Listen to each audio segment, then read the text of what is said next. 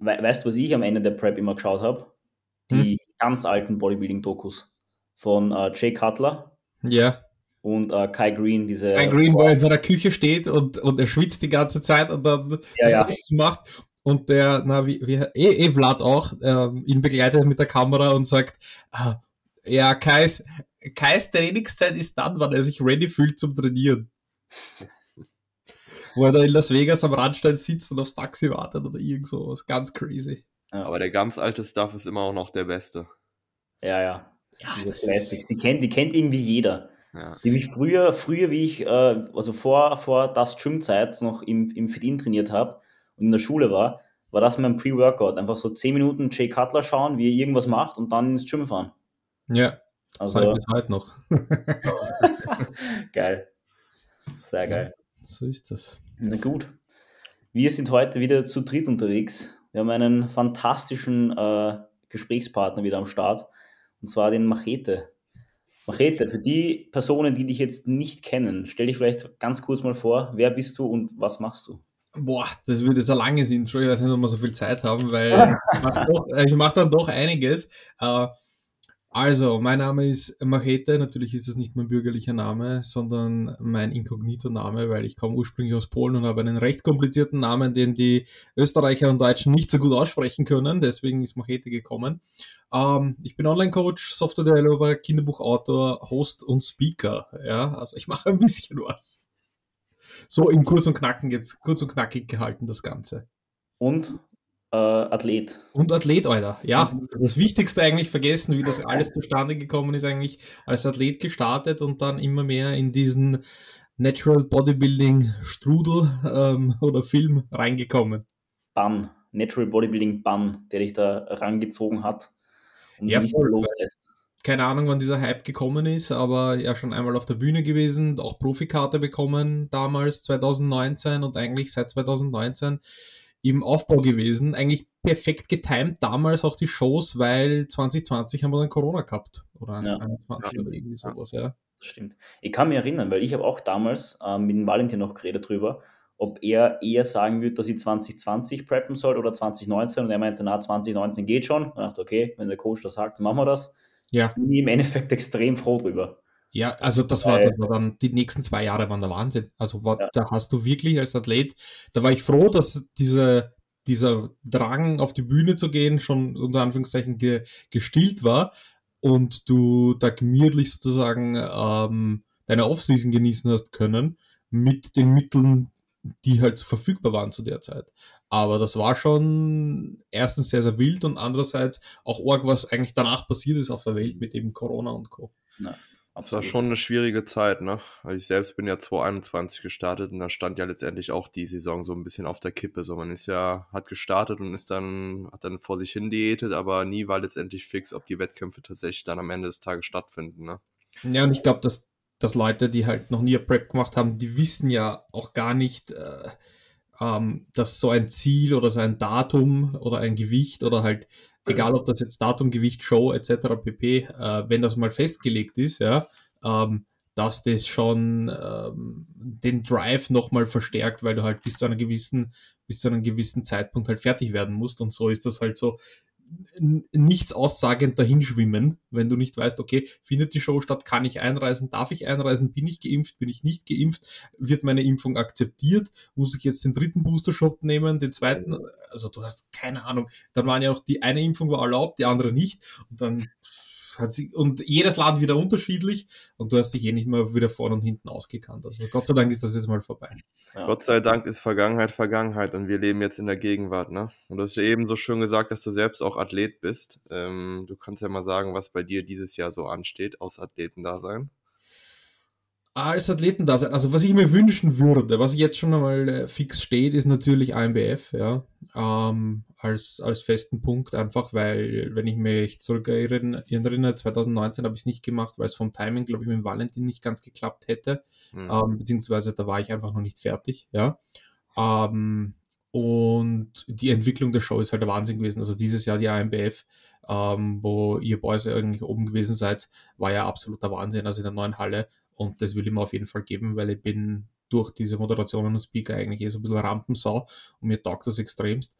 Und das ist mir schon wichtig, die AMBF auch dahingehend auch als Athlet zu unterstützen, ne?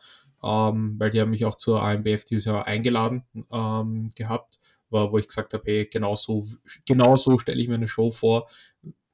Also einfach die Show war unglaublich. Also ich würde fast sagen, die beste Show, ähm, in wo ich jetzt gewesen bin. Ich war noch auf keiner Evo, deswegen habe ich keinen Referenzvergleich. Ähm, UK DFBA auf jeden Fall auch Top-Show. Also UK DFBA, IMBF sind jetzt schon Termine draußen. Das sind zwei Wochenenden back-to-back.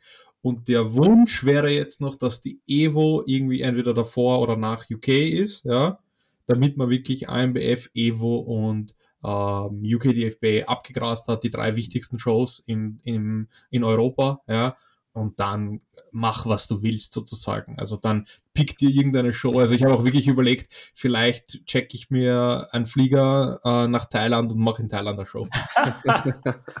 Einfach zum Lukas äh, Stühn rüber und dann halt irgendeine PCA Naturals oder halt irgendeine Thai-Show, einfach so YOLO random mal reingehen und schauen, was passiert. Ja. Aber Evo, AMBF und UK DFBA, das würde ich auch so als die drei Main-Wettkämpfe tendieren. Ähm, auch dahingehend so reinzugehen in, in die Sachen. Ja. Ich will ja nicht irgendwie sagen, ja, das ist mein Main-Wettkampf, sondern ich möchte mhm. jedes Mal Topform zeigen, weil du tust nicht äh, für einen Wettkampf weniger laden und dann mehr laden oder dich halt weniger vorbereiten als für den anderen. Ne. Ja. Wir, Im Endeffekt muss ja. man auch dazu sagen, dass die, die Shows, die du jetzt angesprochen hast, eben mit Ivo, ANBF, UKDFB und so, die sind ja alle meistens in einem sehr, sehr ähnlichen Zeitraum. Das heißt, da gibt es ja kein, keine Warm-up. Also so anders wie bei uns zum Beispiel, wir haben ja Ende August die BNBF mitgemacht und die, die war halt, glaube ich, von deiner zweiten Show fünf Wochen entfernt oder so und von mhm. meiner zweiten mhm. Show, glaube ich, acht Wochen entfernt. Und das ist natürlich ein Warm-up. Aber wenn diese Shows jetzt so eng hintereinander getaktet sind, dann müssen das alles Main-Shows sein, weil da kannst du im Endeffekt eh nichts verbessern, wenn du von einer Peak ja. in die nächste gehst. Also ja, ja, definitiv. Ob ich jetzt ein Warm-up mache, du, keine Ahnung, ob ich mal wieder äh, Dänemark antue, wo ich schon mal gestartet mhm. bin, äh, um dort ähm, einfach zu schauen, einfach wieder die Show zu unterstützen. Also das, was du halt kennst, ne? Ähm, oder ob ich BNBF mache. Also da sind wir von der Wettkampfplanung her noch so weit am Anfang. Ich mache mir da keine, keine Sorgen. Ich überlasse das wirklich dem Tobi, dem Coach, ähm, weil ich einfach sage, hey, er soll entscheiden und, und das, was er sagt, ähm, mache ich. Und alles andere werden wir einfach sehen. Wenn er sagt, hey Machete, lass uns einen Warm-Upper machen, BNBF, let's go, dann machen wir das. Ja. Mhm. Also da sind wir, da bin ich eh relativ offen für, für Vorschläge vom, vom Coach, welche Shows zu machen sind. Ja. Ob ich jetzt Amerika mache, ist wieder so, so eine Geschichte, einfach aus dem Grund, weil Amerika ist einfach in den letzten fünf Jahren von, ich sag's mal so, von der persönlichen Sicherheit des Landes sehr, sehr, äh, hat sich sehr, sehr verschlechtert, in meinen Augen. Ja. Also ich war ja in Washington und ich kann mich an Washington erinnern, das war wirklich so. Ich habe es nicht geglauben können, wie der Valentin mir das erzählt hat. Er hat gesagt, Washington ist so schöner Block, schierer Block, schöner Block, schierer Block und es war genauso. Du hast die Junkies gehabt, dann hast du wieder einen schönen Block gehabt, dann wieder die Leute, die auf den Straßen gezeltet haben. Das ist natürlich nicht überall so, das verstehe ich auch, ja. Aber overall ist mir einfach irgendwie Amerika zu unsicher von der persönlichen menschlichen Sicherheit. Mhm. Und man muss ja dazu sagen, also wie gesagt, ich glaube, da haben wir sehr, sehr ähnliche Erfahrung. Ähm, es, ist, es klingt natürlich cool oder es ist natürlich auch cool, in, in Amerika Shows zu machen, aber im Endeffekt, ähm, wenn wir jetzt die ganzen europäischen oder deutschsprachigen Shows hernehmen, ist die Qualität dort mindestens genauso gut, wenn nicht sogar deutlich besser, was jetzt die, was jetzt die Dichte an der Qualität der Athleten betrifft. Und ja. ähm, da ist halt die Frage, ob dir das als Athlet tatsächlich wert ist dass du den Aufwand betreibst, nach Amerika zu fliegen, dort eben mehrere Tage als jetzt da nur Freitag, Samstag, Sonntag Urlaub zu nehmen, plus du zahlst äh, 600 Euro für den Flug und dies und das und tralala. Ja, ist natürlich immer eine Frage, für, für einen fünften Platz dann mitzunehmen, ist immer schwierig. Da würde ich lieber äh, statt einer Show in Amerika zwei Shows in Europa machen und ja. Mehr Erfahrung mitnehmen im Endeffekt also wenn man sich überlegt, die Qualität der Shows in den letzten fünf Jahren ist halt so hoch gestiegen in Europa, dass ich sagen würde, hey, bei uns ist einfach das, Comp äh, das Competitive Feld so unglaublich gut geworden, ja. Und du siehst ja, Gott sei Dank, ja, Gott sei Dank dürfen wir ja als du darfst bei der AMBF starten, du darfst bei der GNB, äh, bei der Evo starten, du darfst bei UKDFBA starten, ja. Und es ist nicht so, dass wenn du bei der einen Show startest, gesperrt bist bei allen anderen, ja.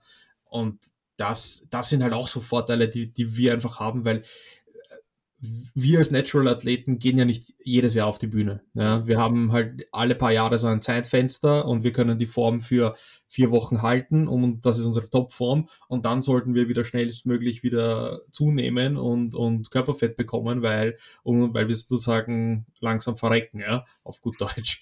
ähm, aber, aber einfach von der Qualität der Shows her hat Europa so nachgezogen in den letzten fünf Jahren, dass ich sogar sage, ähm, ich muss nichts außerhalb von Europa machen. Ich, ich, muss da jetzt nicht irgendwie on Tour gehen, so wie 2019, UK, USA, also Washington, dann Minneapolis, etc.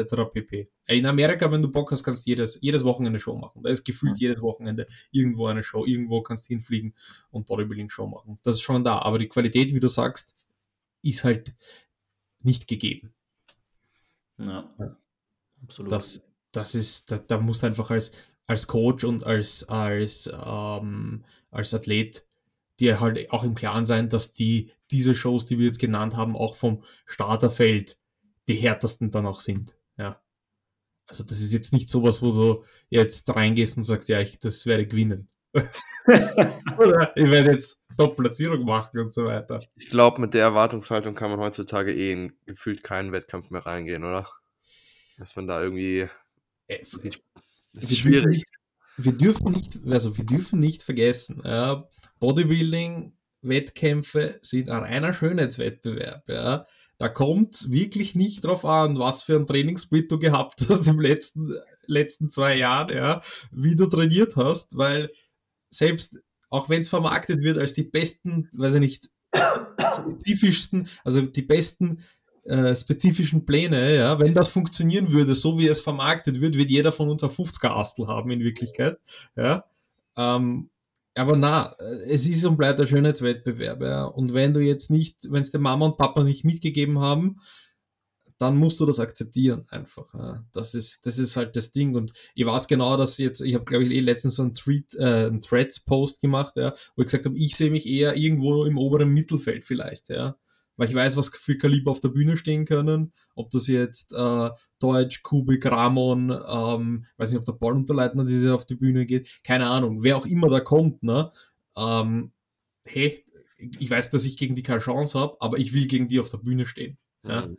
Es ist einfach, es ist dann am Ende des Tages, wenn du wirklich komplett abzogen bist, ist es am Ende des Tages einfach die Trainingserfahrung plus die Genetik, die du gehabt hast, du hast das Beste rausgeholt und fertig. Und im Endeffekt will ich ja nur die Form von 2019 schlagen. Das ist halt das große Ziel. Mhm. Und zu zeigen, okay, ich habe in fünf Jahren zwei Zentimeter Astel irgendwie aufgebaut, hoffentlich, vielleicht, mit Glück. Bist du der Meinung, dass es passiert, die letzten Jahre?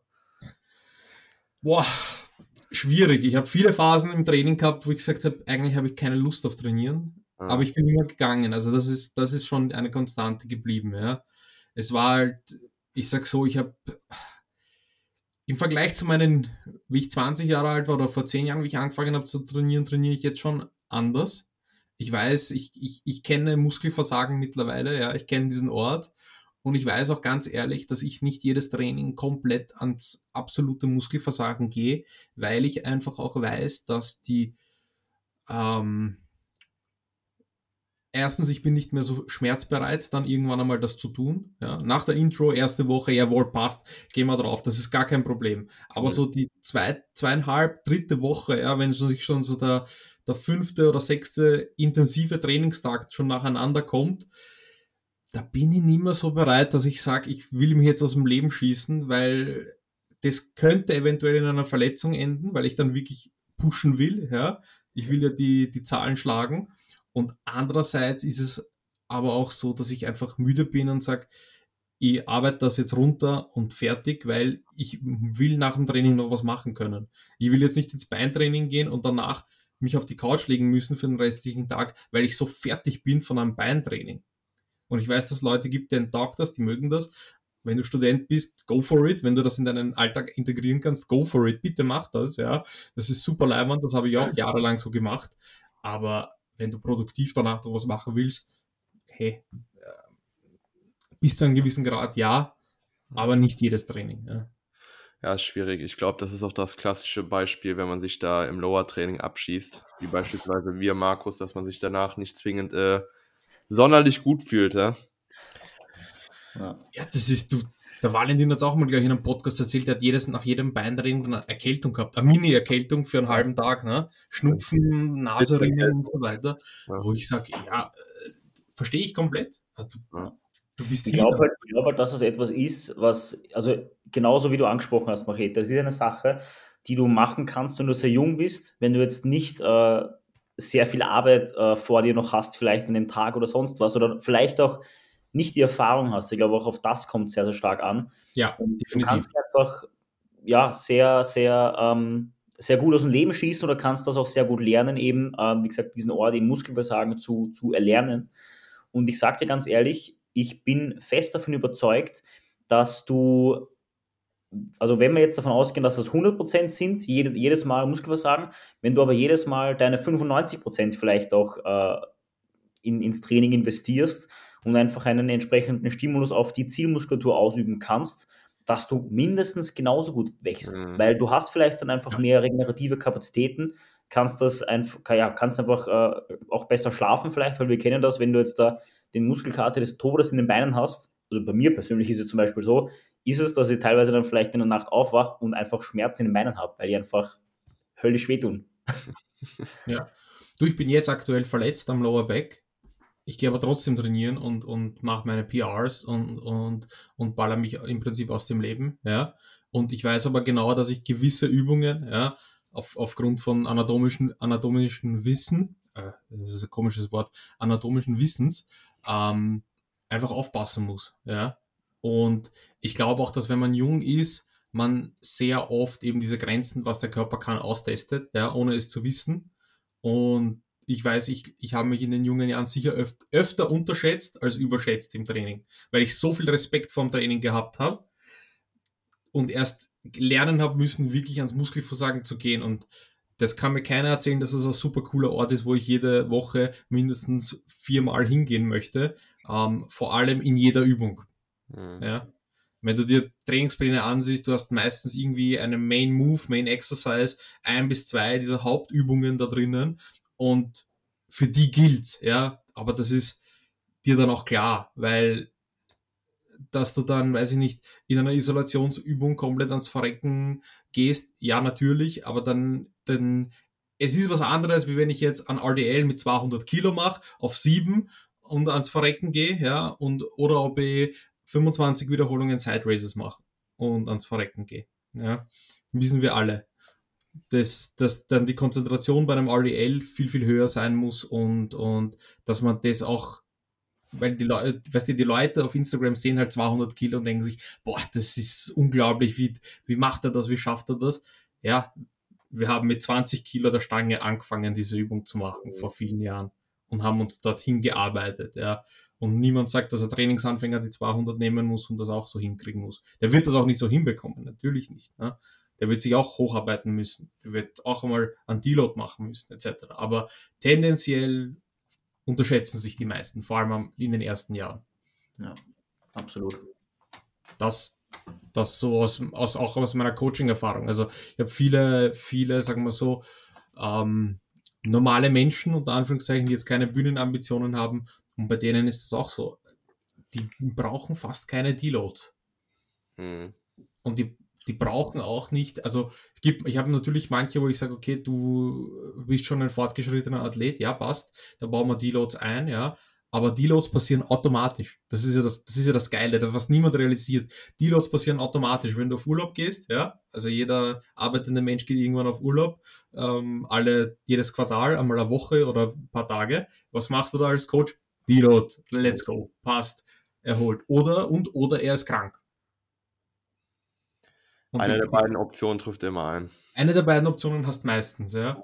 Also du hast wenig so wie uns, diese Hardcore-Bodybuilder, die wirklich jede Woche ins Training gehen, ihr ganzes Leben danach eigentlich ausrichten und dann perfekt dahin arbeiten, ja.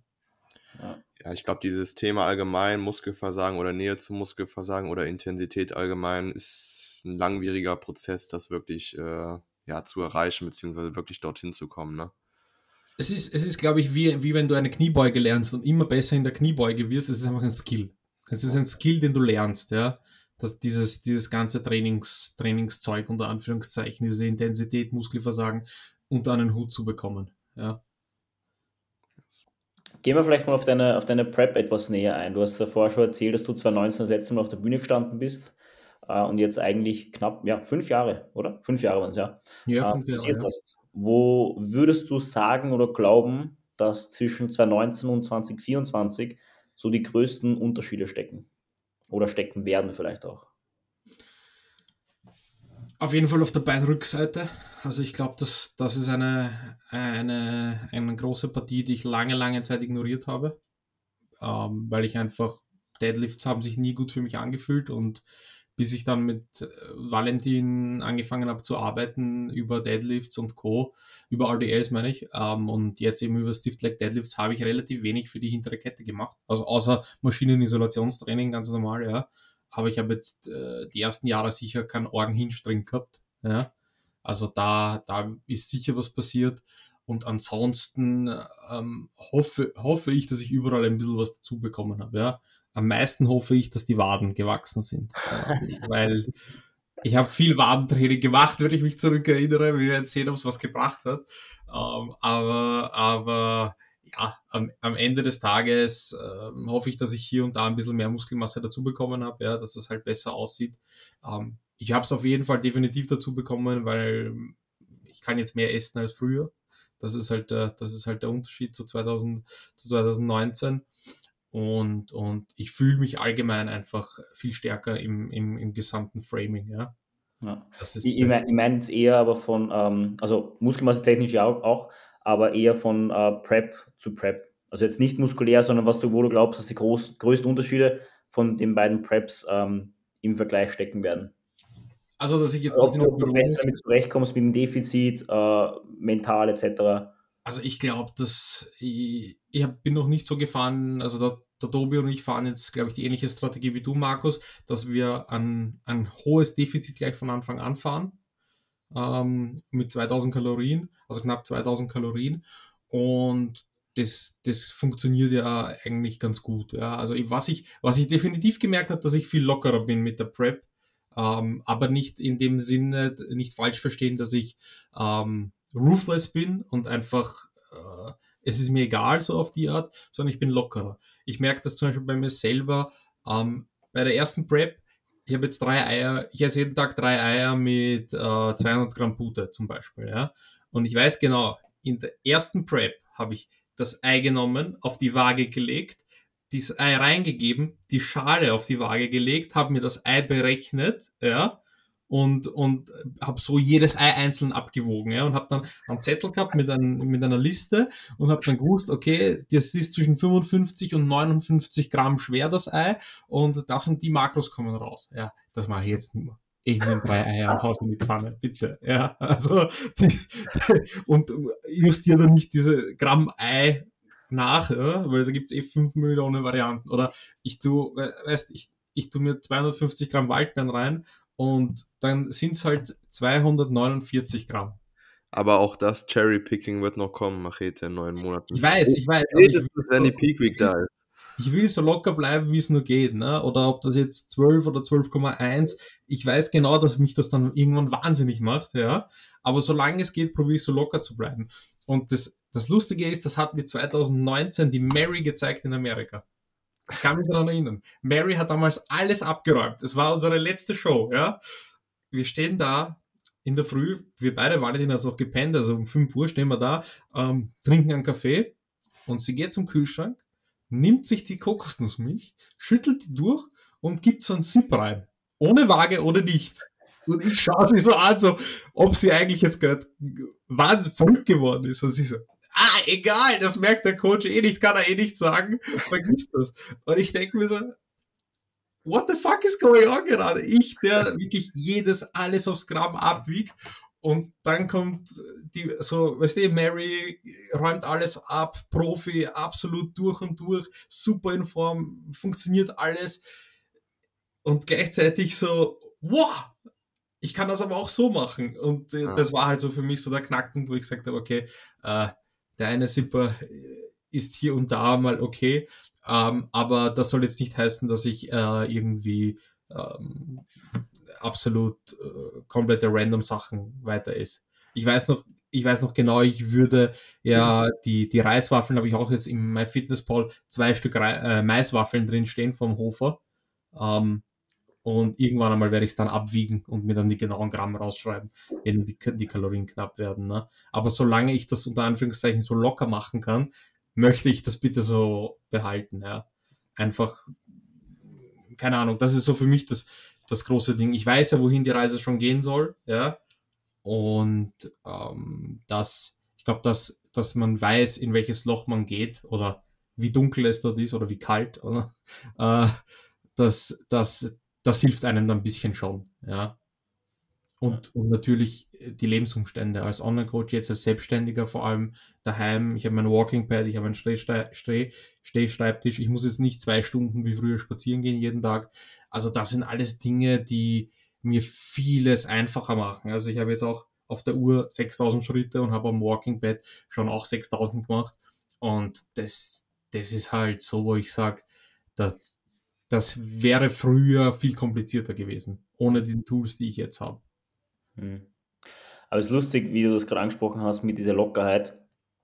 Weil bei mir ist das literally genau so gewesen, auch äh, dieses, äh, letztes Jahr. Ja. Weil also, auch 2019 hast du, natürlich, es ist deine, deine erste Season gewesen. Du willst alles wolltest, perfekt machen. Ja. Du, wolltest, du wolltest das perfekt machen, weil du dachtest halt, hey, wenn, wenn du jetzt reinscheißt, du kannst doch nicht so viel Aufwand betreiben und dann wegen 5 Gramm zu viel oder 5 Gramm zu wenig ist ja. alles verkackt so. Ja. Und wie gesagt, ich bin genau mit demselben Mindset äh, letztes Jahr in die Prep gegangen, weil ich dachte so, okay, äh, Coach gibt die, gibt die Vorgaben und ich habe halt ähm, trotzdem dann jeden Tag halt so eine Handvoll äh, Tomaten gegessen oder, ja. oder Karotten oder sowas. Und ich dachte mir so, ja komm, was sind das? 10 Gramm Carbs, warum soll ich die jetzt tracken? Und die habe ich halt bis zum, keine Ahnung, Mai oder so, oder die ersten drei Monate halt von der Prep, habe ich halt kein Gemüse zum Beispiel getrackt. Ja. Und irgendwann, umso tiefer es in die, in die Prep ging und die Kalorien weniger worden sind, dachte ich mir so, okay, jetzt trackst du mal rein und schaust, was passiert. Ja. Und wie gesagt, ich glaube, das ist auch, also wie du eben sagst, man sollte das jetzt nicht zu, nicht auf die, leicht, nicht auf die leichte Schulter nehmen und jetzt nicht äh, zum Cheaten anfangen oder was weiß ich was.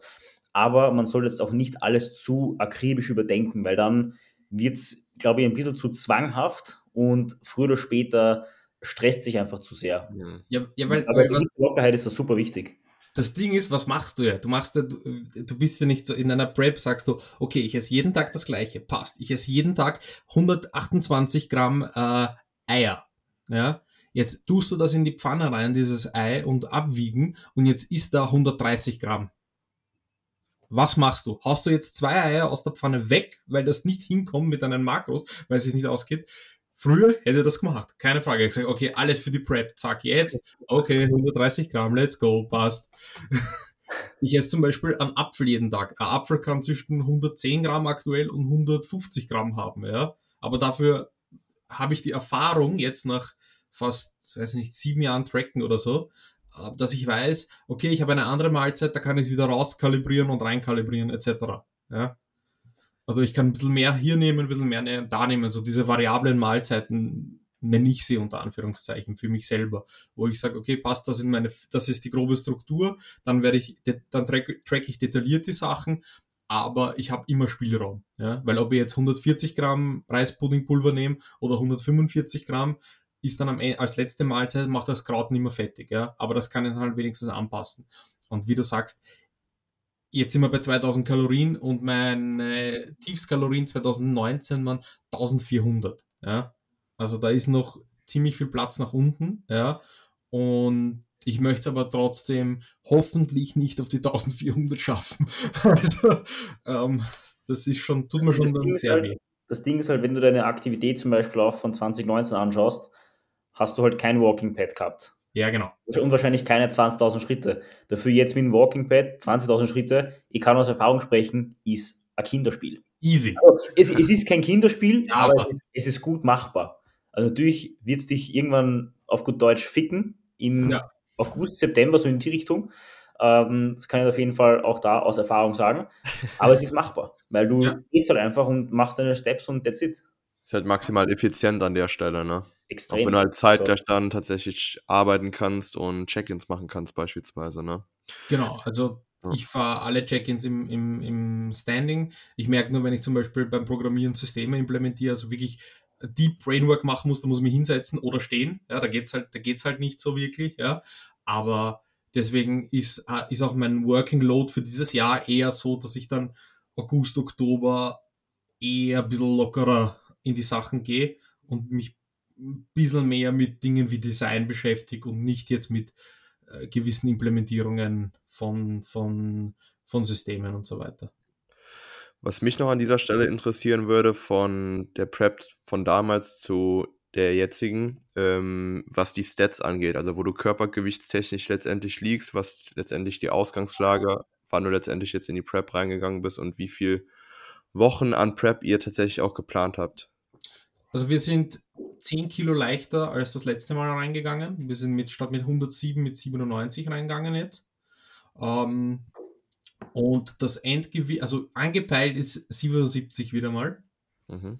Ähm, das ist schon wieder eine gute Zahl, also 20 Kilo ist schon ordentlich. Das war letzte, letztes Jahr waren 27,5 am tiefsten Low-In, äh, was ich gehabt also tiefstes Weight-In war 77,5 nämlich und das peile ich jetzt im Prinzip wieder. Ja? Also vom Gewicht her, vom äh, reinen Weight-In will ich mir keine falschen Hoffnungen machen.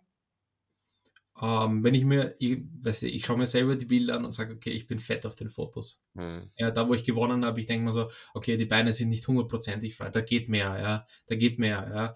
Aber andererseits denke ich mir dann natürlich wiederum, okay, die Kameratechnik hat sich verbessert, die Kameras heutzutage nehmen noch mehr Details auf, ähm, das Tanning ist heutzutage besser, es ist vieles vom Licht abhängig. Also es sind viele Faktoren, die damit natürlich mit reinspielen, ja. Aber gewichtstechnisch keine falschen Hoffnungen machen, wieder aufs gleiche Gewicht, besserer Look dafür haben, ja. Also so auf die Art. Ja. ja Gewicht ist ja am Ende des Tages sowieso scheißegal, auf gut Deutsch gesagt ja. jetzt. Ne? Man orientiert genau. sich ab einem gewissen Zeitpunkt eher am Look und weniger am Gewicht. Am Ende des Tages ist halt Bodybuilding wenig wiegen und nach viel aussehen, ne?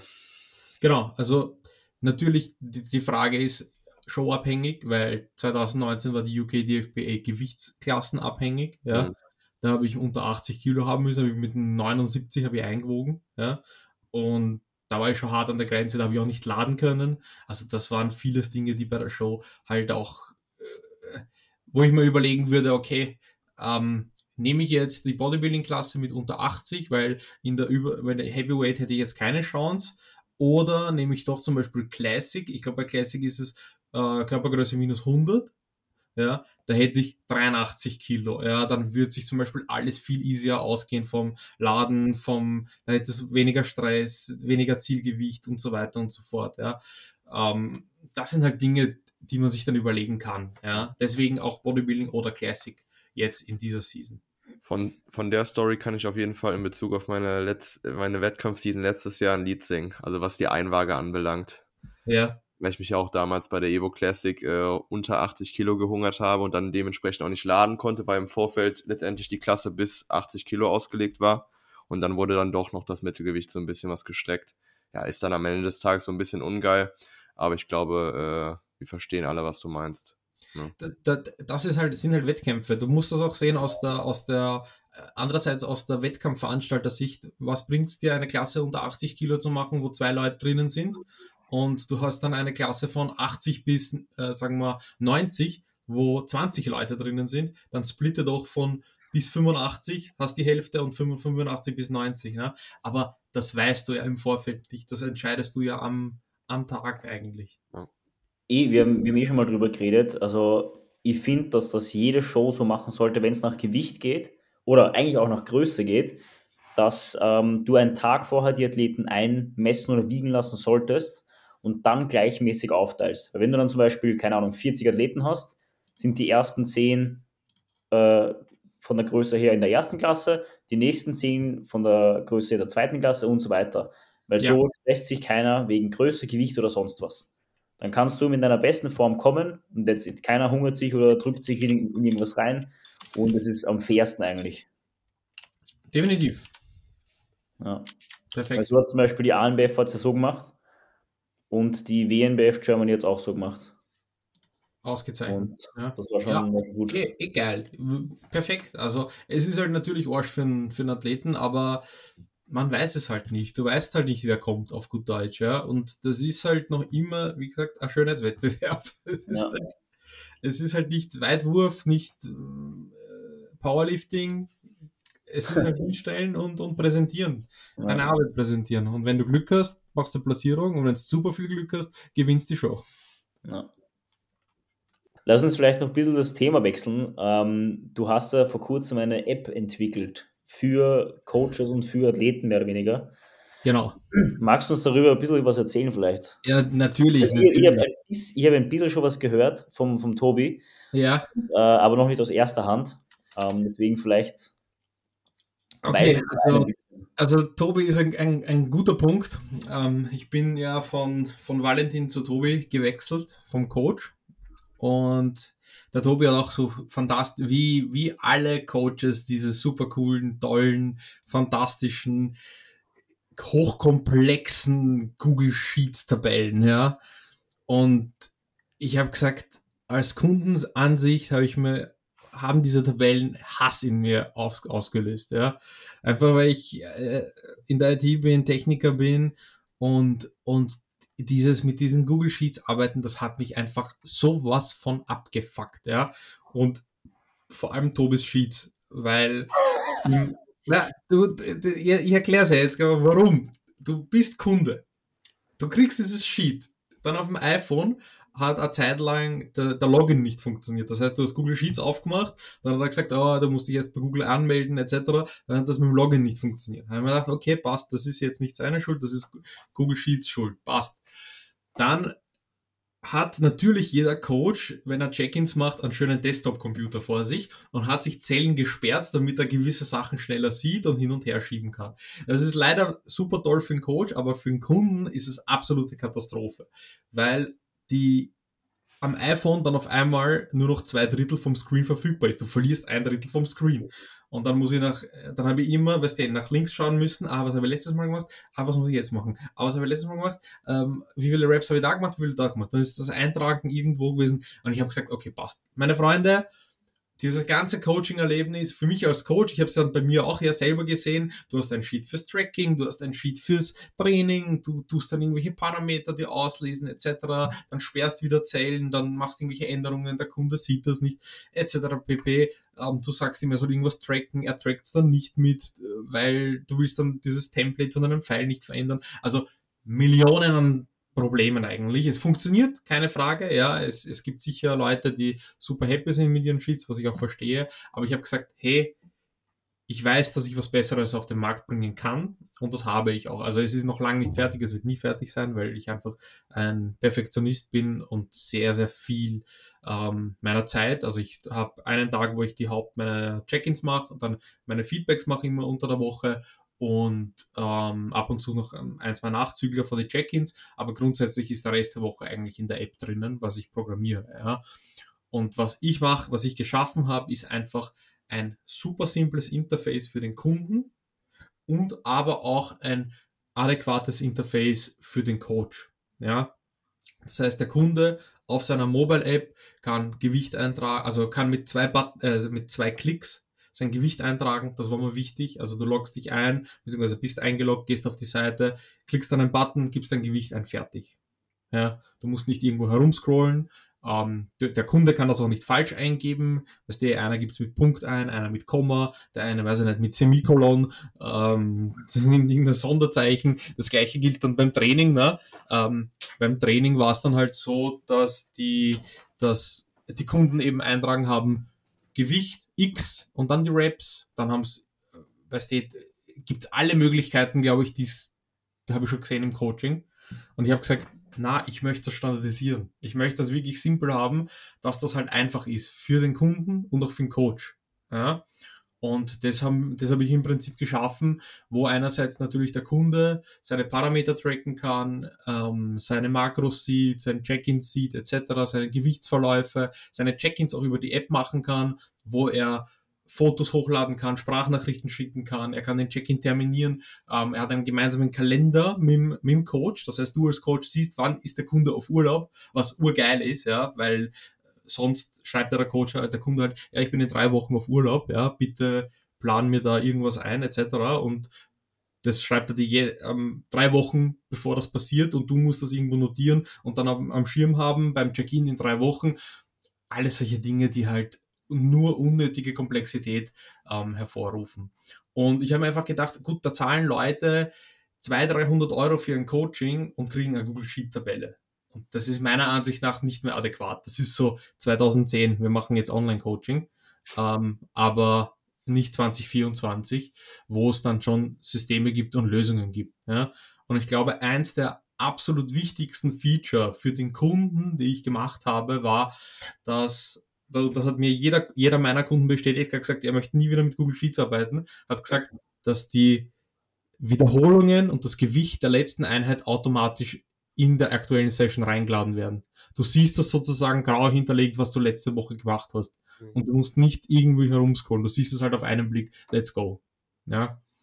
Und die Coaches, die sich schon dafür entschieden haben, von denen habe ich auch bis jetzt nur positives Feedback bekommen. Ja, ich bin halt eine One-Man-Show sozusagen. Ich entwickle das alles selber. Das ist gleichzeitig mein Nachteil und mein Vorteil, weil ich einfach sofort, wenn sie Fehler haben in der App, denen helfen kann. Ja, was mein Nachteil ist, ich bin halt immer verfügbar halt für sie, damit das Ganze auch eben ähm, funktioniert. Ja, aber grundsätzlich was neue Features und Co. angeht, arbeite ich da sehr viel mit Tobi zusammen, auch mit Chris, der auch so ein bisschen die App testet ähm, und immer wieder Input liefert. Jetzt diese Woche kommt dann ein Mealplan-Feature heraus, ja, an dem ich fast zwei Monate gesessen bin jetzt. Ein, ein was? Ich hab's ein Mealplan-Feature. Also, dass du Mealplans schreiben kannst. Hm. Ah, Mealtiming, okay, okay, ja. Also, dass du wirklich sagen kannst, okay, ähm, ich mache einen Mealplan, der hat zwei Tage zum Beispiel, Mahlzeit 1, 2, 3, 4, das sind die Zutaten, das sind die, das sind die Gramm Ingredients, die du halt, also wie viel Gramm von dieser Zutat du reingibst und er rechnet dir automatisch raus ähm, Protein, Eiweiß, Kohlenhydrate, ähm, den Preis auch, also du kannst auch den Artikelpreis dann einpflegen, ja, damit du weißt, okay, wie teuer wird das Ganze für den Kunden, also der, und das entwickle ich eigentlich einfach, einfach laufend, ja. Also ich habe schon ein bisschen eine Roadmap, was noch kommen wird, groß. Ähm, aber dieses Ding ist einfach sowas, wo ich sage, so, so sehr wir als Coaches Coaching lieben, wenn mir jemand sagt, er braucht für einen Check-in eine halbe Stunde, ohne Technikfeedbacks, nur für den Check-in, eine halbe Stunde, dann sage ich dir, mein Freund, dann solltest du dir überlegen, eine App zu verwenden, deine Skills zu verbessern oder irgendwas zu machen, weil das muss optimiert werden. Das muss schneller werden. Und damit meine ich nicht auf die Hälfte, sondern damit meine ich auf ein Viertel sogar, wenn nicht sogar besser. Ja, weil, weil so sehr wir das lieben, ja, am Ende des Tages müssen wir genug Kunden haben, damit wir das machen können, was wir lieben. Ja. Wir wollen aber dem Kunden eine hohe Dienstleistung anbieten mit einer Qualität, ohne dafür jetzt acht Stunden für ein Check-in zu brauchen für den Kunden oder halt eine halbe Stunde. Ja, wenn ich da auf Instagram Leute sehe, die einen Terminkalender posten und dann halbe Stunde pro, pro Kunde ist, frage ich mich so, was machst du in der halben Stunde? Man, tut mir leid, aber okay, Prep-Athlet vielleicht, ja, aber dass du jetzt, weiß ich nicht, 40 Prep-Athleten hast und jeder wirklich eine halbe Stunde braucht, vor allem am Anfang nicht, ja, vielleicht am Ende dann, aber irgendwie ähm, erscheint mir das doch recht lang für die meisten Coaches. Ja, und ich probiere da wirklich die Zeit zu crunchen, also wirklich runterzunehmen. Und ich empfehle auch jedem einmal seinen eigenen Check-in-Tag zu stoppen. Wie schnell bin ich? Mhm. Wie schnell brauche ich für einen Kunden im Schnitt? Für einen länger, für einen kürzer natürlich, je nachdem, ob es nur Ernährung oder Training. Einfach zu wissen, okay, wie lange brauche ich für einen Kunden, wie viele Kunden kann ich annehmen, ja? Weil ich sehe immer die Leute, die Online-Coaches, wenn sie dann auf, auf die Shows fahren, am Flughafen sitzen und Check-ins machen. Das ist äh, auf Instagram. Da sage ich, ja, ich verstehe, was er damit sagen will, aber andererseits weiß ich nicht, ob der Kunde das so sehen will. Mhm. Der ist on the road, der muss jetzt noch jeden Kunden bearbeiten, der nimmt sich nie so Zeit, dass er am Blog von Kunden macht, der ist immer am Arbeiten, der kann nie selber abschalten. Und da ich ja selber ähm, im im 23er Jahr, äh, also 22er Jahr, 23er Jahr Burnout gehabt habe, weiß ich genau, wie sich so Überarbeiten anfühlt. Und das sind alles Tendenzen, die darauf hinweisen, dass du nie abschalten kannst. Mhm. Ja, dass du immer sagst, ah, ich muss Check-ins machen, ich muss noch Check-ins machen. Anstatt dass du sagst, okay, passt, ich habe meine vier Stunden am Tag, wo ich konzentriert arbeite, alle Check-ins erledige und das war's dann für den Tag, ja. Und der nächste Block Arbeit ist wieder am nächsten Tag und ich mache wieder vier Stunden. Weil, wenn du dir überlegst, wie viele Stunden du wirklich effizient und produktiv am Tag arbeiten kannst, ist das nicht mehr als vier. Jeder, der dir sagt, dass er mehr als vier macht, ist entweder auf irgendwelchen Substanzen, ja, ähm, die, das, die das verbessern, ja, seine kognitive Fähigkeit, Schnee und so weiter. Aber overall, vier Stunden ist wirklich Peak, Peak, Peak-Leistung, weil nur weil du acht Stunden in die Arbeit gehst, heißt das nicht, dass du acht Stunden arbeitest. Das dürfen wir nicht vergessen. Ja, und vor allem als Selbstständiger, als Coaches ist das sehr, sehr wichtig, dass man effizient arbeitet, dass man auch Downtime hat als Coach, dass du als Coach aus dem Fenster schauen kannst, dass du kreativ wirst, dass du Kapazitäten für andere Projekte hast und nicht nur Kunde nach Kunde nach Kunde nach Kunde und um 18 Uhr noch ein Check-in und das noch und das noch und dies noch, ja, sondern dir wirklich Zeit freischaufelst. Am Ende des Tages ist es jedem von denen die persönliche Entscheidung, aber ich sage den meisten Leuten, weil in der App ist dabei eingestellt, du kannst 20 Kunden an einem Tag machen, von den Check-ins her. Mhm. Und ich sage jedem Coach, hey, wenn du mehr willst, ich stelle dir gerne 30 ein, ja. Aber 30 Kunden, sieben Tage die Woche, würde ich jetzt nicht jedem empfehlen zu machen.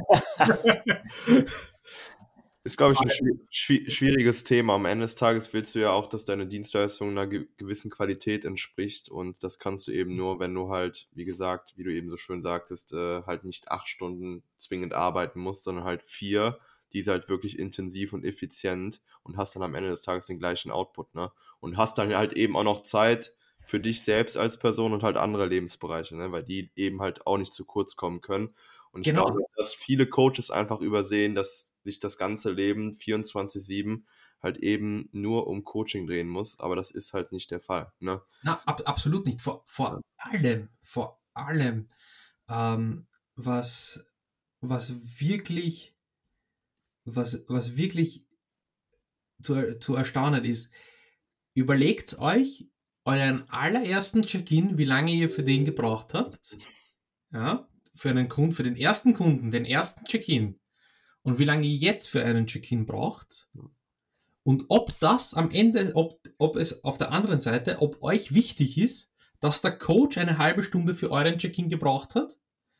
Oder ist euch das relativ, also relativ wurscht? Weil mir ist egal, ob der Tobi eine halbe Stunde braucht, eine Stunde, oder ob er das in fünf Minuten abtritt, das Video. Hm. Das ist mir, ehrlich gesagt, ist mir das egal, weil die Dienstleistung muss passen am Ende des Tages. Ich will auf die Bühne, will Gewicht ja. verlieren und wenn der das in zwei Minuten rüberbringt, Alter, super, passt, danke, danke, fertig. Weil ich weiß genau, es gibt Leute, die machen Video, Video-Check-ins etc. Der Tobi macht das auch. Und ich habe den Tobi gesagt, Tobi, du kannst mir auch ein Voice schicken, weil ich nehme das Video, stelle es hin und mache mir mein Frühstück und schau dir nicht zu, was du da machst im, im Programm. In mhm. Wirklichkeit. Ich höre es mir ja eh nur an. So auf die, also ein bisschen so die Kunden, die, dem Kunden ist wurscht, ja, wie lange wie lang du für ein Check-in brauchst. Ja. ja. Es ist im Endeffekt, das, ist, das erklärt auch ein bisschen teilweise, warum die Coachingpreise relativ hoch sind oder, oder eben keine 50 Euro kosten, weil ähm, du durch deine Erfahrung teilweise als Coach, als langjährige Erfahrung, sei es jetzt als Personal Trainer, äh, Kurse belegt, äh, Leute einfach gecoacht und und und, dass du einfach mit der Zeit möglichst effizient einfach mit wenigen Worten weißt, wie du den Kunden das jetzt vermittelst, wie er an sein Ziel kommt. Und wie du eben sagst, es ist völlig egal, ob das jetzt eine halbe Stunde dauert, oder es ist nicht egal, es ist fast schon besser, wenn du es in fünf Minuten weißt, als eine halbe Stunde. Ja. Weil es ist, es ist klarer, es ist viel, viel simpler für dich und du weißt, was du tun kannst. Und fertig. Und am Ende des Tages geht es ja sowieso nur um eines, dass die Message beim Kunden ankommt und dementsprechend auch umgesetzt wird. Ne? Um mehr geht es ja gar nicht. Und was soll man dann großartig dann eine halbe Stunde von Tüten und Blasen was reden? So, was da am Ende des Tages zu einfach nichts führt, ne? Ja, also das, das, das ist halt sowas, wo ich mir denke, okay, ähm, wir lieben alle dieses Coaching, ja, aber wir, sollten da jetzt nicht ähm, x Stunden für einen Kunden brauchen, weil am Ende des Tages ist es noch immer ein Geschäftsmodell. Ja, wir sind Dienstleister, wir bieten eine Dienstleistung an und wir müssen unsere Dienstleistung so gestalten, dass sie eben nicht 24 Stunden unserer Zeit in Anspruch nimmt, sondern einen gewissen Teil, damit wir auch einen anderen Teil an unserem Business arbeiten müssen, mhm. weil dann kommt ja noch als Online-Coach dazu, okay, du musst selber trainieren gehen wahrscheinlich, du musst Check-ins machen, du musst Content produzieren, du musst die Buchhaltung machen, du musst Administratives machen, ja, dann hast vielleicht noch ein Privatleben nebenbei, bist Familienvater, also da diese, dieses Wunschdenken, okay, ich tue jetzt zwölf Stunden am Stück Check-ins machen und super geil, ich bin überall unterwegs und ich mache immer Check-ins, ich kann von überall aus arbeiten, das schaue ich mittlerweile an und sage, okay, ja, wenn's, wenn du so viel Arbeit hast und dir mit deinem Time-Management nicht klarkommst, dann ja, dann musst du am Flughafen sitzen und Check-ins machen, anstatt dass du in einer Gesellschaft mit lauter Athleten oder Kunden dort sitzt, alle Kaffee trinken, Schmäh reißen und alle gemeinsam allein an der Zeit haben. Ja? So, so auf die Art, ne? Weil mhm. sag mir, weil ich, mir fällt das jetzt extrem auf, zum Beispiel, dass das, was wir jetzt hier haben, dieser Podcast, ist für mich unglaubliche soziale Interaktion, die ich normalerweise in meinem Alltag nicht habe. Ich sitze vorm Rechner, ich rede mit meinen Kunden, ich rede mit meiner Freundin, aber das war's. Ich habe jetzt kein Büro, ich habe jetzt im Gym, kenne ich ein paar Leute, mit denen tratsch ich, aber das war's von der sozialen Interaktion. Und wenn ich dann auf Tour bin oder halt auf irgendwo hinfahre, AMBF, hey, da rede ich wieder mit so vielen Leuten, das ist so erfrischend, ja. Und ich will jetzt nicht irgendwo hinfliegen mit den Leuten und dann sagen, hey, du, ich kann jetzt während, während des Fluges, nämlich während der Reisezeit, wo wir eine halbe Stunde warten, nicht mit dir, dich über, mich mit dir unterhalten und dich kennenlernen, sondern ich muss jetzt Check-ins machen, damit ich den einen Kunden noch erledige. Ja, weil ich es nicht zusammenbringe, in zwei Stunden in einem zwei Stunden Arbeitsblock alle meine Kunden zu machen oder in einem drei Stunden oder vier Stunden Arbeitsblock. Ja. Es, es, klingt jetzt wie Abfertigung von vielleicht so schnelle Abfertigung von Kunden, aber wie gesagt, dem Kunden ist egal, äh, wie lange du dafür brauchst, solange das Ergebnis passt. Und wie du Markus richtig gesagt hast, es spielt ja so viel Erfahrung mit rein in das Ganze. Ja. Und, und diese Erfahrung, die wir haben mit Prep, mit Diäten, mit Abnehmen, Zunehmen, mit Training, du liest den Check-in oder hörst ihn dir an und weißt automatisch schon im Kopf, fängt sich an, die Antwort zu bilden. Und das ist aber auch so eine Fähigkeit wie schweres Training erlernen und Intensitätstechnik erlernen, ist es eine Fähigkeit, Check-ins zu bearbeiten in einer gewissen Zeit. Mhm. Ja, definitiv. Und da habe ich genau gesagt, da kommt meine App ins Spiel, wo ich das eben ermögliche. Einerseits codeseitig, einerseits kundenseitig, damit all dieser ganze Check-in-Prozess einfach einfacher wird. Es war mir wirklich wichtig, dass A, der Coach einen super Time Boost bekommt, ja, und andererseits der Kunde ein super simples Interface, wo er nichts irgendwie verschieben kann und gesperrte Zellen und deppert am Handy auf und zu machen etc. pp. Ja. Das System ist bei Gott nicht perfekt, es wird immer laufend weiterentwickelt, aber es, die, die es jetzt schon verwenden, sind super happy damit. Ja. Wie viel, wie viel äh, Coaches verwenden das und wie viele Athleten ungefähr? Hast du da Übersicht? Jetzt sind wir, ich kann es dir, dir jetzt sagen, athletentechnisch sind wir ähm, kurz einloggen selber. Coaches technisch sind wir so auf sechs, sieben Stück, ja, die schon mit dabei sind. Ah, Entschuldige, ja, sechs, sieben Stück, weil ich habe ein paar Testcoaches natürlich drinnen. Ähm, und kundentechnisch sind wir so bei den 50 Kunden. Hm. Okay. Ja. Also da sind wir, da sind wir ganz gut dabei, ja. Und ähm, das, das Ding ist halt, dass ja natürlich ähm, der Preis ist, ähm, sagen wir so, ist schon unter Anführungszeichen ein sehr spezifischer. Also ich, äh, es ist im Prinzip so, dass du pro Monat pro Kunde zahlst bei mir, ja. Und wenn du nur drei Slots willst, dann nimmst du nur drei Slots, ja. Es kostet 24,90 Euro, das sind circa 20,75 Euro netto im Monat, ja. Um, und ich sage immer den Coaches, hey, verkauft es als Add-on. Wenn ihr es nicht verwenden wollt, nicht, wird niemandem sagen, ja, steig jetzt sofort mit all deinen Kunden um. Ja, das wird nichts bringen. Fang mit einem an, dann zwei, dann drei, dann langsam das aufzubauen, in die andere Richtung zu kriegen. Weil im besten Fall, was, was passiert am besten Fall mit Coaches? Der Preis steigt vom Coaching, es verbessert sich die Experience des Coachings, aber auch der Coaching-Prozess Coaching soll ein bisschen verbessert werden. Ja? overall. Das war halt irgendwie das Ziel, was ich probiere eben zu erreichen, beziehungsweise was äh, die Coaches eigentlich jetzt hier auch machen. Also ob du das jetzt um 50 Euro weiterverkaufst, 100.000 ist mir eigentlich egal. Ja.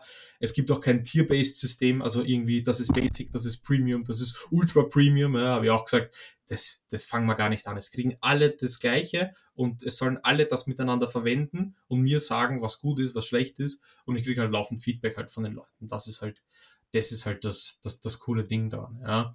Und, und äh, es ist wirklich für eine gewisse Art von Coaching ausgelegt, Lifestyle und Bodybuilding, ja. Ich würde das jetzt zum Beispiel niemals einem Coach verkaufen, der, keine Ahnung, CrossFit-Gruppenkurse macht. Ich gesagt, das ist nichts dafür. Ne? Aber wenn du Bodybuilding Lifestyle Coach bist, hey, dann ist das das System, welches dir deine Check-in-Zeit so dramatisch verkürzt, ja, dass du effektiver einfach arbeiten kannst. Ja. Ähm, und, und ich habe regelmäßig eben so Coaches-Präsentationen und denen zeige ich des Öfteren auch, was da drinnen ist alles, also wie viel Hirnschmalz da steckt. Und das Coole ist, dass die Leute, die schon Apps verwendet haben, ja, sagen, das schaut halt aus, wie wenn das ein Coach gebaut hat und nicht wie ein Coach, der einer Firma gesagt hat, hey, bitte baut mal eine Coaching-App. Ja? Weil ich ich habe gesagt, dieses, diese App deckt 100% meines Coachings ab, mit Mealplaner 120% sogar, ja, weil ich schreibe keine Mealplans normalerweise. Und ich sage immer, jede App wird so 80, 90, 95, 99% deines Coachings abdecken können, ja. Und du musst dann selber entscheiden, wo, wie viel und ab wann du sagst, okay, passt, ich lasse mich drauf ein, ja. Ähm, und mir war einfach wichtig, ich wollte mit einem Klick Check-ins machen können, alles sehen, Trainingsprogress sehen können, äh, Genauigkeit des Trackings, Gewicht, Makros, Parameter, also sonstige Parameter wie Schlaf, Steps etc. Und das ist mir gelungen einfach zu machen. Und die Leute, die Coaches, die das verwenden, sagen, hey, die sind super happy damit. Ja, also die sagen auch, hey, ähm, nie wieder irgendwelche Tabellen machen, designen lassen und dann in zwei Jahren wieder designen lassen. Und dann hat der eine Kunde die Tabelle, der andere die Tabelle. Äh, das ist dann halt so, dann hast du wieder hier einen neuen Reiter, dann sieht das der Kunde nicht, dann tragt er das irgendwo anders ein. Also ich kenne alle Vor- und Nachteile von den Sachen und es ist halt cool, weil ich es halt dadurch, dass ich selber geschrieben habe, dass da halt sehr viel Hirnschmalz halt von Coaching-Seite halt drinnen ist. Ja. ja. Ja, klingt, klingt extrem spannend. Also ich bin auf nächste Woche schon sehr gespannt, weil ich bin ja beim Call dabei. Ja, also ich äh, da, da es sind regelmäßig Calls, einfach mich anschreiben, wann der nächste ist ähm, und, und dann, dann setzt man sich zusammen, dann schauen wir sich das an. Ähm, es ist halt wirklich so, dass ich sage, es soll nicht nur eine Ausgabe sein für einen Coach am Ende des Tages, ja, weil das ist auch sowas, was viele nicht am Schirm haben, dass ab einer gewissen Kundenanzahl, wenn du davon leben kannst, ja, das ist schön und gut, ja, aber du zahlst dann immer mehr Steuern, immer mehr Steuern und brauchst dann auch ein bisschen Ausgabe Deswegen ähm, verwende gleich diese, diese Plattform ja als Ausgabe, um unter Anführungszeichen den Gewinn ein bisschen zu drücken und gib's lieber mir, anstatt dem Finanzamt so auf die Hand. weil, weil das ist die Realität irgendwann einmal. Ja? Und so bleibt's in der Familie. So bleibt's in der Familie, genau. Und hey, ich will einfach, wenn du jetzt sagst, du brauchst 10 Minuten für ein Check-in mit der App, garantiere ich dir, du wirst die, mindestens die Hälfte brauchen. Ja? Also du wirst mindestens auf die Hälfte runterkommen. Ja? Weil du nichts mehr suchen musst, weil alles da ist, weil es super simpel und intuitiv ist. Ja? Weil das Ding ist, ich gehe halt immer von meiner Check-in-Zeit aus, ja. Und, und ich bin jemand, der am Computer jetzt schon viel mit Shortcuts und ich weiß, wie man einen Computer bedient, so auf die Art. Aber ich weiß genau, dass es da Leute gibt, die keine Ahnung von dieser Thematiken haben. Ja? Vor allem Online-Coaches, die keine Ahnung von Computern haben. Ja, ist auch nicht deren, deren Feld, ja, verstehe ich auch.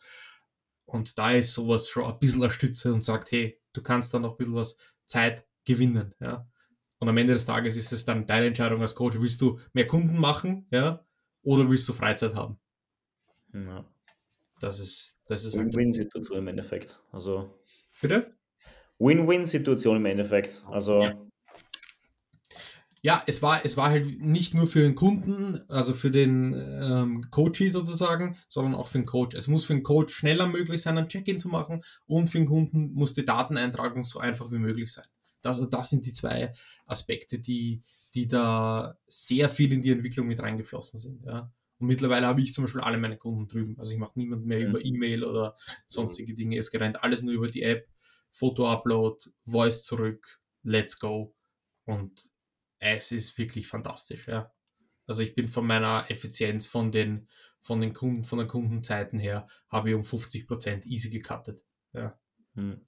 Also es passiert mir wirklich, wenn ich eine lange Voice habe, eine lange Voice sage ich, das ist fünf Minuten. Das ist eine lange Voice für mich. Hm. Ja. Im Schnitt ist es so zwei bis drei Minuten. Ja. Aktuell. Cool. Ja, also das ist das, das, da wird sich sicher einiges auch tun in den nächsten Jahren, wo ich sage, ja, ähm, da wird auch der Markt der Coaches vielleicht bald drauf anspringen, wo ich sage.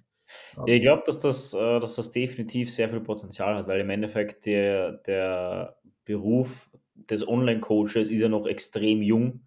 Ja. Oder gerade in dieser, in dieser Anfangsblüte der Entwicklung, sage ich mal. Und genau. ähm, allein weil für Coaches an sich noch sehr, sehr viel Potenzial ist oder für, die, für diese Berufsgruppe ähm, in jederlei Hinsicht denke, dass das auch eben, ähm, ja, dass, dass das auf jeden Fall die Zukunft sein könnte. Definitiv. Ja. Und um den Bogen jetzt zurückzuspannen, wie ich drauf gekommen bin auf die App, war es einfach einer der Key-Kern-Driver, warum ich das entwickelt habe, war der Hass auf dem Tobi seine Sheets vielen, vielen Dank, Tobi. Vielen Dank, Tobi, dass du diese App zu dem gemacht hast, was sie ist, weil der Hass auf deine Sheets hat mich dazu getrieben, schneller in der Entwicklung zu sein. Gut, gut dass er kritikfähig ist. Na, der, der versteht das komplett und ja. weißt du, du machst deine Sheets und als Coach verwendest du deine eigenen Sheets ja unter Anführungszeichen nicht. Und du hast nie dieses, dieses äh, Kundenfeedback. Aber wenn du dann Coach bist und dann auf einmal auch als Kunde Sheets bekommst und du denkst so, jetzt muss ich da nach links scrollen, jetzt muss ich, jetzt habe ich die falsche Zelle ausgewählt, jetzt habe ich das falsch eintragen, jetzt habe ich das rausgelöscht, jetzt muss ich wieder äh, zurück, zurück, zurück, jetzt bin ich im falschen Reiter drinnen. Ich sage, aber tut mir leid. aber das ist wirklich 2010 vielleicht oder 2000er Jahr, was man da, was man da miteinander, wie wir miteinander arbeiten. Ah, cool. Sehr cool, bin gespannt. Auf jeden Fall, auf jeden Fall, ja. ja. Alright, dann würde ich sagen, wir beenden die, äh, die Episode an dieser Stelle. Und äh, für alle, die dich jetzt äh, oder die deine Prep verfolgen wollen, vor allem, oder dich als Coach, Athlet äh, oder äh, App-Entwickler, wo, ja. wo Also einfach auf Instagram ähm, das ist, glaube ich, das ist, glaube ich, das Einfachste. Da findet man alle, da findet man den Linktree mit allen drum und dran. Also einfach das unterstrich Machete. Ich habe übrigens das schon vor dem ganzen Pronoun-Trend gehabt, ja. Also vor diesen ganzen Leuten, die sich da die sich überlegen, ja, also das Machete, das war schon Trend, bevor das alles gekommen ist, möchte ich hier nur erwähnen. Ähm, nein, über, über Instagram das Machete, ich habe YouTube, ich habe TikTok, ich bespiele halt alles so gut es geht. Ähm, ich mache eher jetzt Entertainment-Sachen, weil es mir einfach, weil das viel mehr zu meiner Person passt, ähm, als dass ich jetzt irgendwie ähm, der 200.000ste Coach bin, der über die Benefits von Kreatin dahin redet. Ja. Ähm, übrigens 5 bis 10 Gramm pro Tag. Ähm, reicht aus, wenn ihr 100 Kilo habt, zwei Scoops. Ähm, nur damit wir diese Frage auch beantwortet haben. Und na, overall äh, Instagram, da bin, ich, da bin ich mit dabei, da findet alles. Und ich freue mich natürlich, wenn der ein oder andere sich fürs Coaching, für App, für Kinderbuch, für alle möglichen Sachen, die ich produziere, interessiert, einfach anschreiben und ins Gespräch kommen. Ich beantworte jede Frage persönlich. Ich habe keinen Assistenten oder sowas. Sehr cool. Noch nicht. Noch nicht. Noch nicht. Geil. Na gut, Marete, vielen, vielen Dank für deine Zeit. War ein, ein ich danke euch. Ich danke euch. Vielen und, Dank ja. Vielen Dank für, eu für euren Einsatz letztes Jahr, weil ich, was ich noch erwähnen möchte, ist, wenn ein Ziel dieser Prep ist, nicht nur gut auszusehen auf der Bühne und eine gute Show abzulegen, ist eines meiner persönlichen Ziele, mindestens so viel Spaß zu haben wie du, Markus, auf der AMBF-Bühne. Geil. Also das hat mir wirklich, also, ja, wie ich das gesehen habe, habe ich mir gedacht, okay, egal was da kommt, egal welches Placing, egal was ist, hey, du warst immer mit so einer Positivität auf der Bühne und so, ach, ich, ich, weiß gar nicht, die hat so taugt und ja. genau das habe ich gesagt, genau das ist es, wofür man das diesen Sport macht. Ja, für diese Momente, für diese vielleicht zehn Sekunden, wo man nochmal auf die Bühne kommt und dann, dann hast du diesen, den Post-Down und so weiter und das ganze Posen und ähm, die, die Vergleiche, weißt du, es sind die, die, den Leuten fällt das nicht auf, aber ich habe das genau gesehen bei dir, die, die Energie in den, in den Posenwechsel, dieses Positive, dieses, okay, mir taugt das, das ist leiwand. Das, für das sollten Menschen auf die Bühne gehen und nicht für, ich will ein Placing machen. Mhm. Ja, weil Placing ist alles, ist Glück und das, was du auf der Bühne gezeigt hast und diese Momente sind viel mehr wert als dritter, zweiter, erster, vierter, weiß ich nicht was. Ja. Da, ja. Und mein Ziel, habe ich gesagt auch zum Tobi, ich möchte mindestens diese Präsenz haben, die du auf der Bühne gehabt hast bei den Shows. Geil. So als Abschlusswort. Ich fühle mich, fühl mich extrem geehrt. aber oder, jetzt, jetzt wollen wir die Episode beenden, aber jetzt, äh, jetzt muss ich dazu, dazu noch was sagen, weil das ist tatsächlich, also wie gesagt, ich habe dieses Jahr oder letzt, letztes Jahr habe ich, hab ich super, super Platzierungen erreicht. Ja. Aber das alles ist nichts wert, wenn ich keinen Spaß gehabt hätte. Ja. Und wenn, also so wie du es mir jetzt da verkaufst, wie du mich gesehen hast, ja. habe ich schon wieder Bock auf die Bühne zu gehen, muss ich ganz ehrlich sagen. Aber nicht, um eben wieder gute Platzierungen zu erreichen, sondern einfach, um wieder dieses, dieses positive, geile Gefühl zu haben, da oben zu stehen und zu, zu performen. Weil, ja. du bist der Akteur, du hast die Bühne, ja. du hast, du genießt die Blicke. Das ist, das ist, das sind diese Dinge, weil überleg an Theaterschauspieler und so weiter, die stehen auch auf der Bühne, geben alles und kriegen dann am Ende den Applaus und die machen es auch, natürlich werden die bezahlt, aber hauptsächlich, ja, vor allem in diesen kleineren Theatern, ja. Hey, niemand von uns kennt irgendeinen kleineren Theaterspieler ähm, und die machen das auch aus Leidenschaft und aus Liebe zu, dem, zu der ganzen Thematik. Und genau deswegen sollten wir auf die Bühne gehen. Aus Liebe, aus Leidenschaft, um, um unsere, um deine persönliche Arbeit, die du die letzten Jahre in deinen Körper gesteckt hast, zu präsentieren. Um geile Fotos zu haben, einen geilen Wettkampf und eventuell ergibt sich ein Placing. Aber overall sollst du Spaß haben, sollst du von deinen Haberern, Freunden, Bekannten, von der ganzen Bodybuilding-Familie angefeuert werden, Gas zu geben und einfach weiterzumachen. Ja, um nicht ein Durchschnittsbürger zu werden, der auf der Couch liegt und sich nach dem Arbeitstag jeden Tag ein Bier einpfeift. Ich glaube, das war jetzt das perfekte Abschlusswort. Also das perfekte Abschlusswort. Geil. Na gut, Machete, Dennis, vielen, vielen Dank für eure Zeit und ansonsten noch vielen Dank fürs Zuhören.